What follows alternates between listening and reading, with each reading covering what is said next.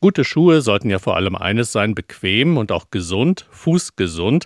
Aber manchmal reicht das eben nicht, denn die Behandlung von Fehlstellungen der Füße, von Haltungsproblemen zum Beispiel. Das fängt ja bei den Füßen an und dann müssen Einlagen her, ganz spezielle Einlagen. Und über die wollen wir jetzt sprechen mit der Orthopädin Dr. Sabine Bleuel aus Hamburg. Frau Dr. Bleuel, wann sprechen Sie denn von einer orthopädischen Einlage, jetzt mal im Vergleich zu einer einfachen, bequemen, sportlichen Einlegesohle? Eine orthopädische Einlage ist die, die individuell angepasst wird, die auf die, das Problem äh, des Patienten gezielt eingeht, auf die Fußfehlstellung oder auch die Korrektur von Beinachsenfehlstellung, Rückenschmerzen.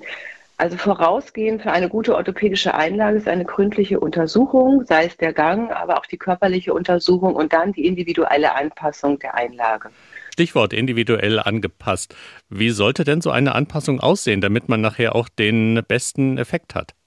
Optimal wäre es, wenn man den Patienten als Ganzes untersucht, ihn einmal entkleiden lässt und einfach gehen lässt. Also inspektorisch, also durchs Anschauen erstmal gucken, wo ist das Problem, wie läuft der Patient. Dann fragen, wo sind die Schmerzen und eine gezielte Untersuchung der Region, die schmerzt. Und natürlich auch eine gezielte Untersuchung des Fußes schauen, wo sind irgendwelche Beschwellungen, was will ich erreichen mit der Einlage, um die Schmerzen dem Patienten zu nehmen. Und das macht ja erst einmal der Arzt. Wie geht es denn dann weiter?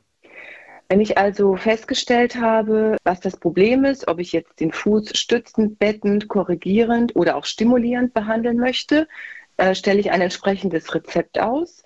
Am besten wäre es, wenn man natürlich genau die Diagnose aufschreibt und das, was man erreichen möchte.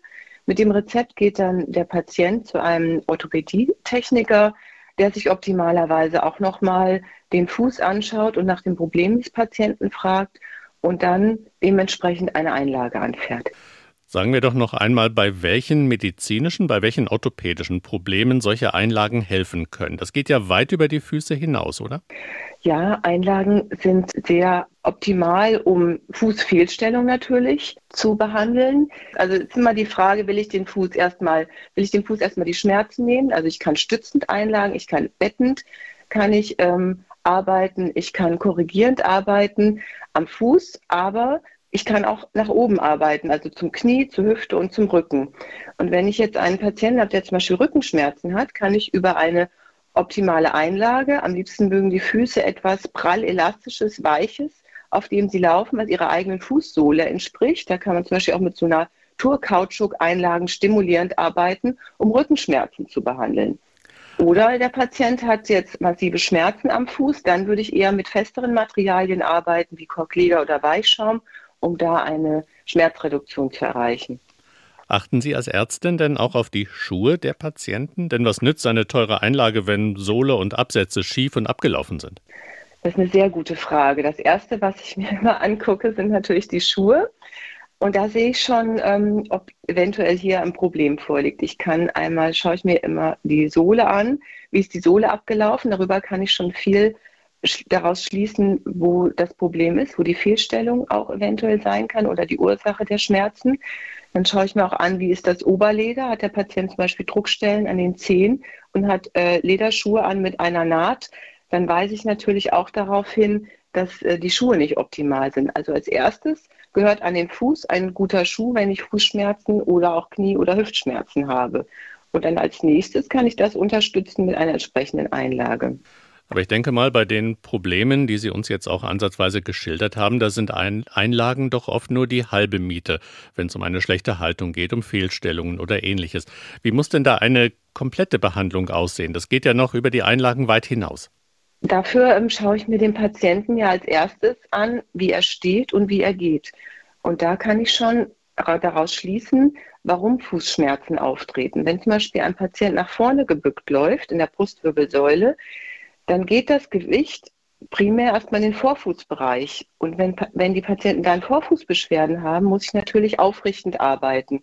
Das heißt, es gehört dazu, dass die Brustwirbelsäule sich dann aufrichtet, dass wir aus dem Hohlkreuz uns herausarbeiten und in Kombination mit den Einlagen, wenn ich sowas sehe, gebe ich gerne Übungen mit, zeige dem Patienten die Übungen und gebe auch gerne ein Rezept für Physiotherapie, für Dehnübungen, für manuelle Therapie mit. Also die Kombination aus Einlagen Und Korrektur der Biomechanik ist extremst wichtig und Haltungskorrektur.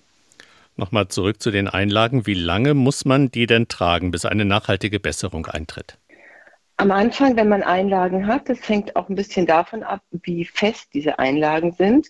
Ich bevorzuge ja primär eher weichere Einlagen, weil dann bettet sich der Fuß schneller an die Einlage. Die ersten drei Wochen kann es erstmal irritieren. Man sollte eine Einlage stundenweise tragen, wenn sich das gut anfühlt, wenn also unser innerer Arzt, unser inneres Gefühl sagt, auch das fühlt sich doch gut an, kann ich die Einlage dann auch länger tragen, mehrere Stunden. Wie lange sollte man die Einlage tragen? So nach drei Monaten erwarte ich schon, dass sich allmählich eine Besserung der Beschwerden einstellt. Nach einem halben Jahr sollte es eigentlich so weit weg sein. Und wenn ich jetzt spüre, oh, ich habe aber gar keine Knieschmerzen mehr, dann erlaube ich dem Patienten auch, die Einlage langsam wieder wegzulassen. Aus meiner Sicht muss man nicht ein Leben lang Einlagen tragen, es sei denn, man hat eine erhebliche Fehlstellung am Fuß, zum Beispiel einen ausgeprägten Knicksenkfuß und ich laufe mich dann mit einem Hallux valgus, also so eine Fehlstellung des großen Cs, dann ist natürlich gut, wenn man nicht so oft in diese Fehlstellung einknickt, aber ich empfehle dazu immer wieder auch ergänzend Muskeltraining für die Füße zu machen. Es gibt schöne Übungen, wie ich Muskulatur an den Füßen trainiere. Und das ist ganz wichtig, weil die körpereigene Stabilisierung ist immer noch die beste. Das haben Sie ja gestern auch als Beispiel in der Visite im NDR Fernsehen gezeigt, zum Beispiel mit Füßen eine, eine Wärmflasche massieren als, als eine Übung. Das kann man sich ja im, im Fernsehen in der NDR Mediathek noch einmal angucken. Bei den Problemen, die Sie schildern, wie verbreitet sind denn solche Probleme? Sehr verbreitet. Ich sehe täglich Patienten, die eine Einlage benötigen, weil im Laufe unseres Lebens verändern sich die Füße. Aber auch schon im Kinder Kindesalter sehe ich das. Man muss aber sagen, im Kindesalter verändern sich ja die Füße noch schnell. Es gibt äh, große Untersuchungen, dass Einlagen bei Kindern nicht zwingend notwendig sind, weil der Fuß sich ja noch aufrichtet. Da empfehle ich viel barfuß laufen lassen. Hat jetzt aber zum Beispiel auch ein Kind Knieschmerzen, kann man mit einer Einlage unterstützend arbeiten. Und im Laufe des Lebens sehe ich aber zunehmend, dass der Fuß sich auch durchtritt. Also es, es kommt sehr oft vor. Und ein Punkt ist, wenn sich der Stoffwechsel natürlich auch verändert. Ich sehe viele Patienten so in dem Alter ab Mitte 50, ähm, weil sich da, weil wir da in eine Stoffwechselveränderung hineingehen dass äh, viele Frauen auf einmal breitere Füße bekommen, Spreizfüße bekommen, weil das Bindegewebe sich verändert. Aber auch Männer, ähm, äh, da sehe ich auch so, ein, so eine Phase, wo sich nochmal der Fuß deutlich verändert. Oder bei Sportlern ne, durch eine Überbelastung. Also es kommen immer mehr Patienten auch, die Einlagen benötigen.